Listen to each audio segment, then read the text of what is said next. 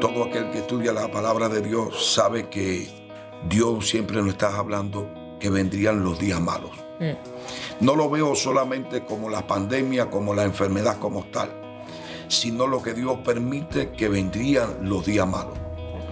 Pero el beneficio de Dios es que el pueblo de Dios pueda creer, pueda tener fe en cuanto hay un Dios que verdaderamente puede apartar, separar, porque no caminamos por vista, sino caminamos por fe.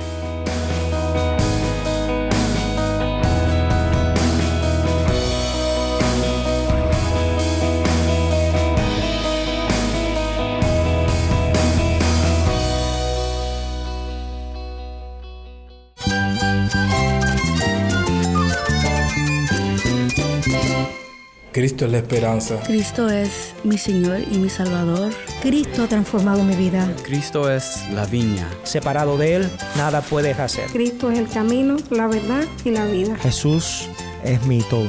El único descanso, la única paz verdadera es con Jesucristo. Estás escuchando a El Faro de Redención. Cristo desde toda la Biblia para toda Cuba y para todo el mundo.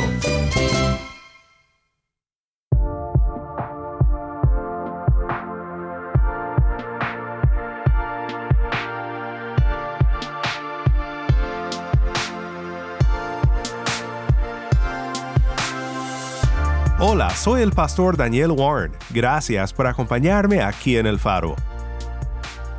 Hoy comenzamos una nueva serie que hemos llamado La mies es mucha.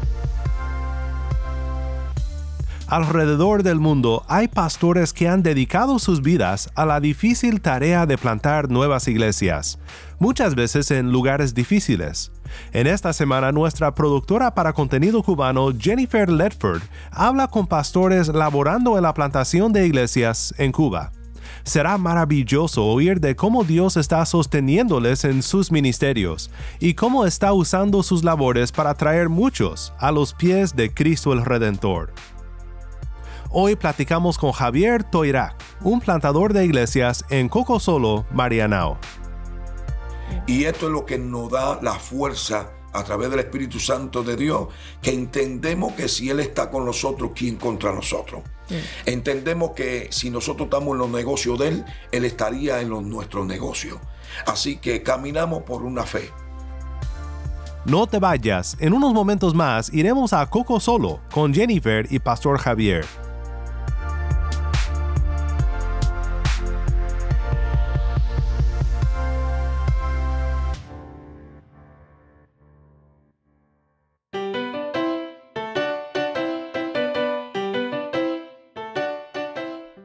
Bienvenidos todos los que nos escuchan.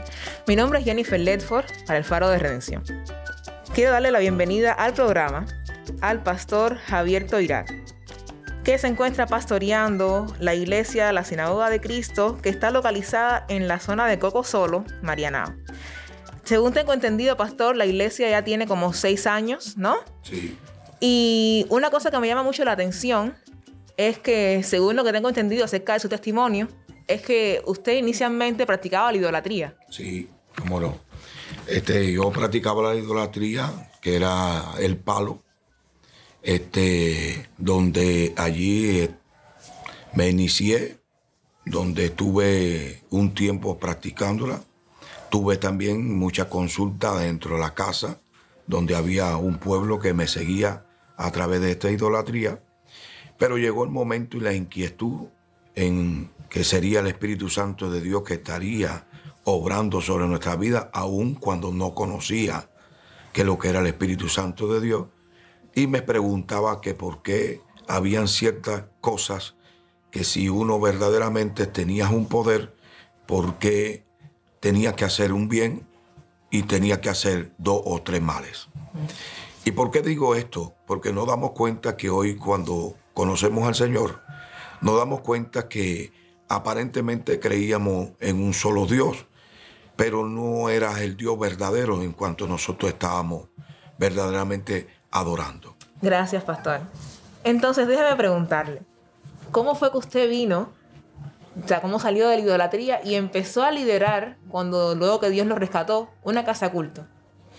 Bueno, este, vengo a los caminos del Señor. Había un día que estaba bastante bien perturbado. Había ya perdido mi hogar, había perdido cierta y determinada cosa. Y, y me encuentro un día a un hombre, a un muchacho que estaba dando unos folletos, que incluso era testigo de Jehová. Pero en ese momento él no se manifestó como que era testigo de Jehová y simplemente me dio aquel folleto y cuando comencé a leerlo sentí algo que empezó a abrir, que hoy tengo el conocimiento por la escritura, comenzaron a abrirse los ojos espirituales.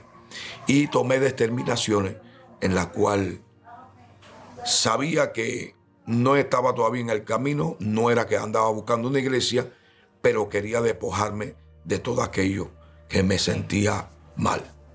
¿Y puede hablarnos un poco acerca de cómo fue que comenzó su, su, trabajo en la iglesia cuando se incorporó? Que según tengo entendido, usted empezó en el ministerio de capellanía. Sí, cómo no. Estando en Oriente de Baracoa, ahí en la segunda iglesia bautista, donde el pastor Miguel Vázquez, que está en la segunda iglesia bautista, yo me convertí en el año 99, el 14 de febrero. Así que allí ese día conocí al Señor. Amén. Y entonces, pastor, ¿cómo es que usted llega a plantar la iglesia? ¿Por qué escogió este lugar tan alejado?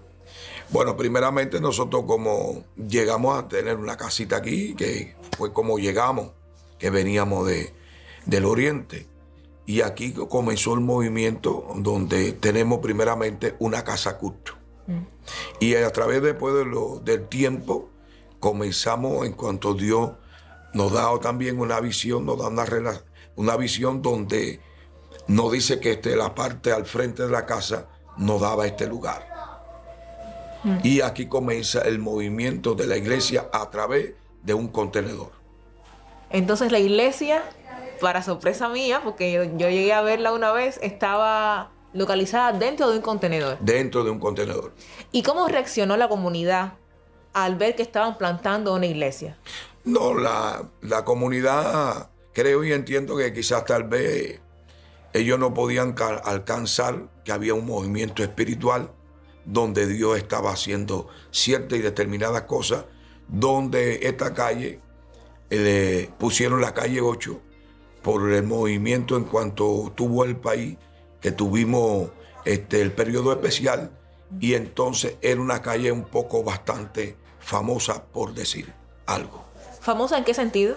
Famosa donde había muchos juegos, donde había mucha venduta, donde había mucha, también aún todavía hay mucha idolatría, mm. donde podíamos también hablar de que Coco Solo tiene una tradición a través de la historia donde hubieron también plantaciones, donde hubieron comunidades de, de, esclavos. Ah, para la gloria de Dios, pues entonces podemos ver que para Dios no hay nada imposible. No. Vemos que en medio, o sea, la luz resplandece en medio de las tinieblas, nuevamente. Amén. Y también que estamos cerca del río Kibú, donde también históricamente también fue un lugar también donde hubieron plantaciones también de los indios. Entonces, eh, ¿con, ¿con cuántas personas comenzó la iglesia? Bueno, ese día para comenzar, creo que fue un día que donde mi esposa, ya yo tenía el contenedor, y me dice que ella recibe del Espíritu Santo de Dios que subiéramos al contenedor ya y que comenzáramos a reunirnos. Y ese día no le avisamos a nadie, pero inesperablemente fueron, este, vinieron primeramente este, ocho personas. ¿Y cuántas personas hay actualmente en la iglesia? Tenemos aquí ya ciento y pico de personas. Para la gloria de Dios. Para la gloria de Dios. Y, con, y con tres misiones. Amén.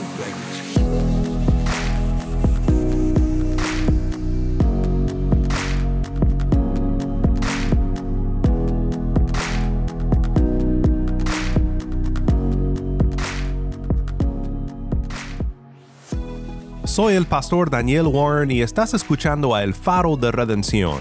Estamos en Coco Solo, Marianao, Cuba, con nuestra productora para contenido cubano Jennifer Ledford y el pastor Javier Toirac. en una serie titulada La mies es mucha.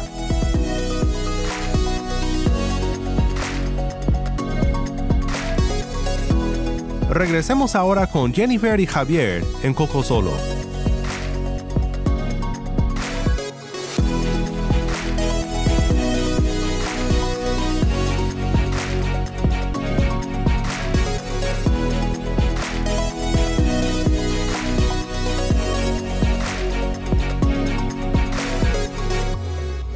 Cuántas personas hay actualmente en la iglesia? Tenemos aquí ya ciento y pico de personas, Para la gloria de para la Dios. gloria de Dios.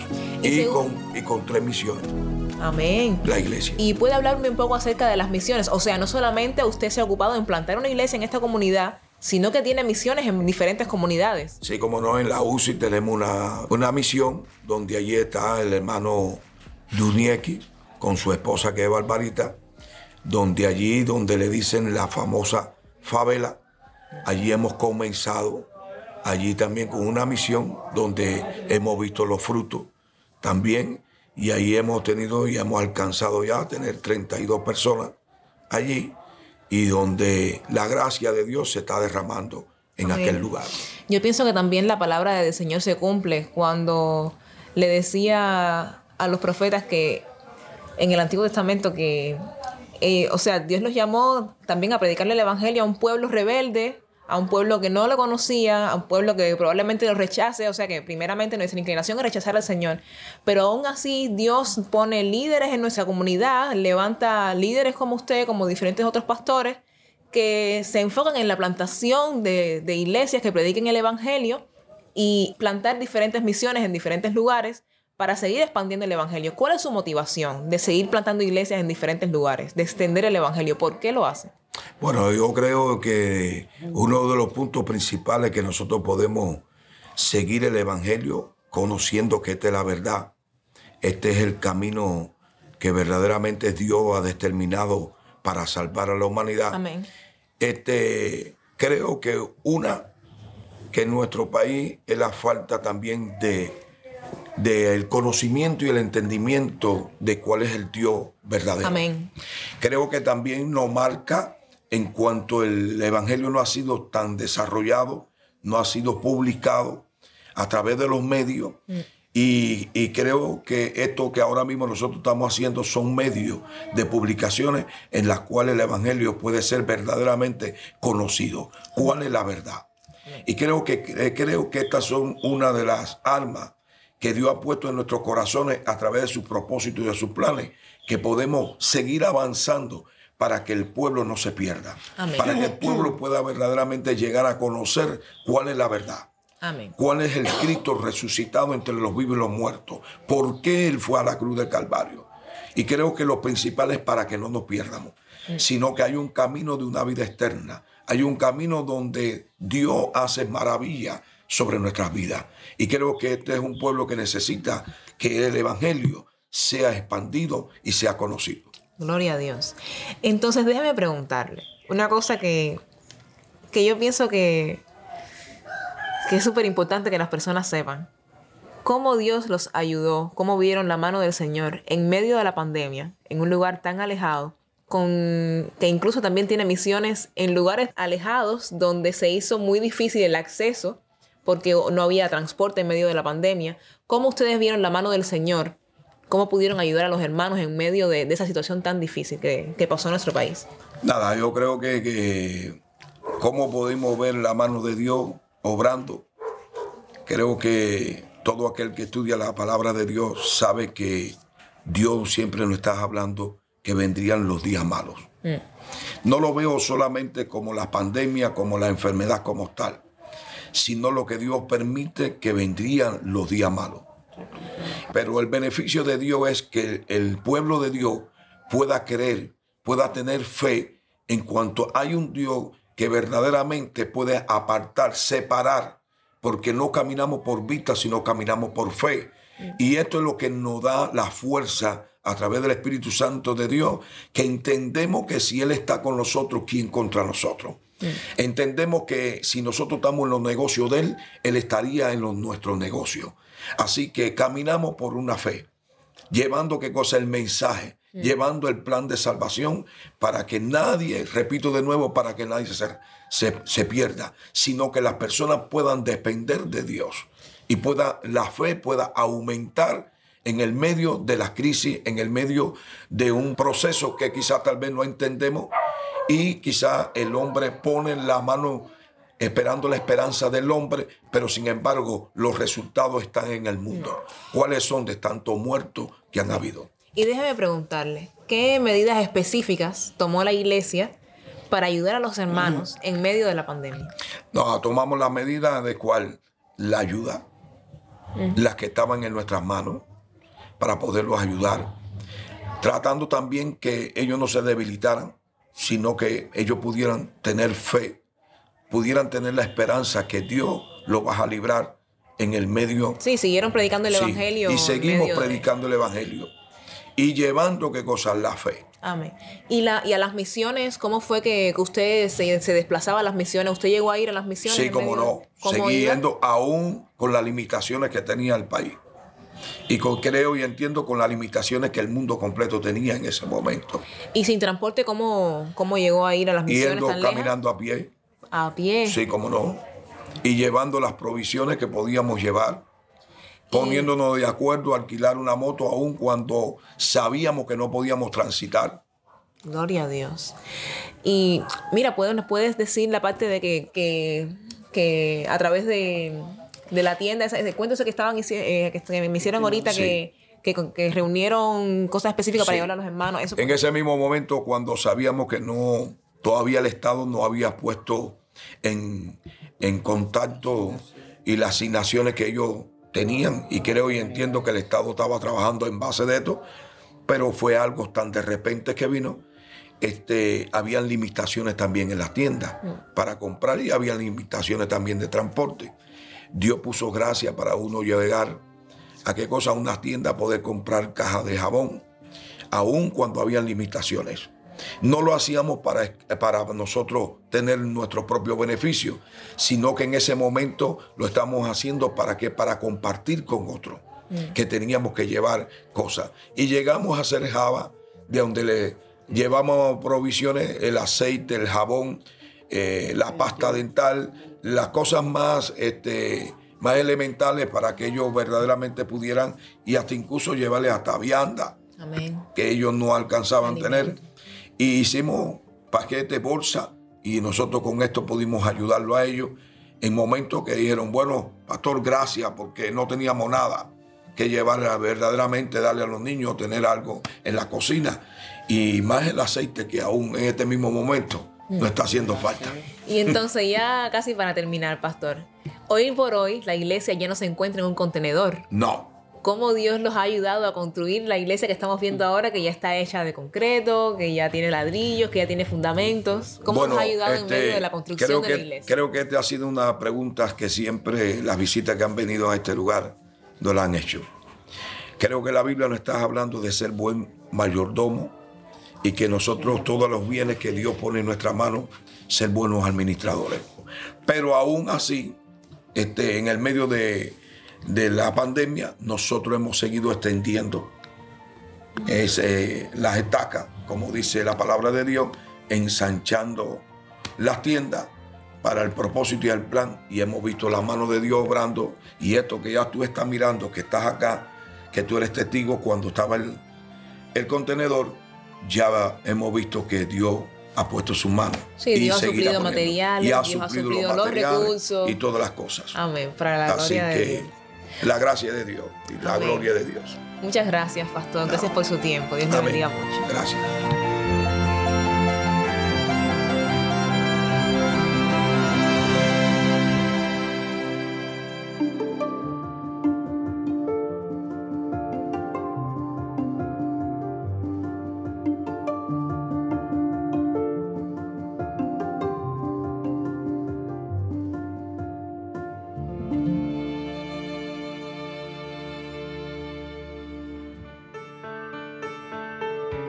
Soy el pastor Daniel Warren y esto es El Faro de Redención.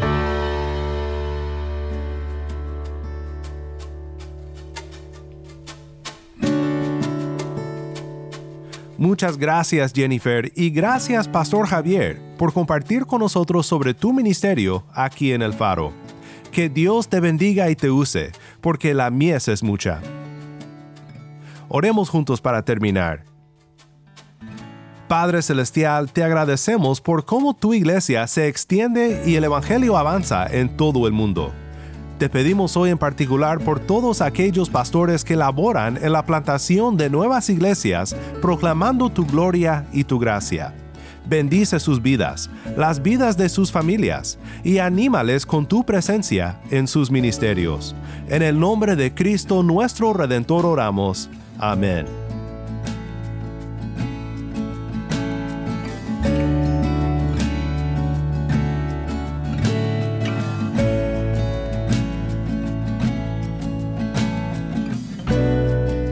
Faro de Redención como programa radial fue ideado para Cuba, pero ha crecido a un nivel global y si estás en sintonía fuera de Cuba, te agradezco por pasar estos tiempos con nosotros estudiando temas que nos fortalecen en nuestra fe y en nuestro caminar cristiano.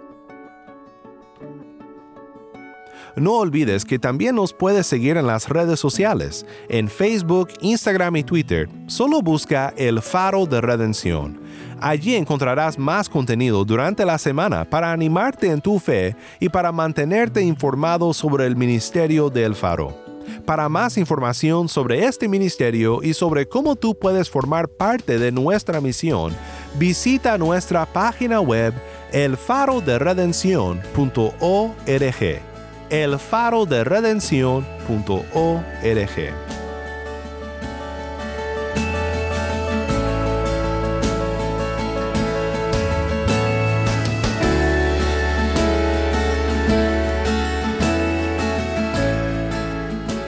Soy el pastor Daniel Warren. Te invito a que me acompañes mañana en esta serie La mies es mucha la luz de Cristo desde toda la Biblia, para toda Cuba y para todo el mundo, aquí en el faro de redención.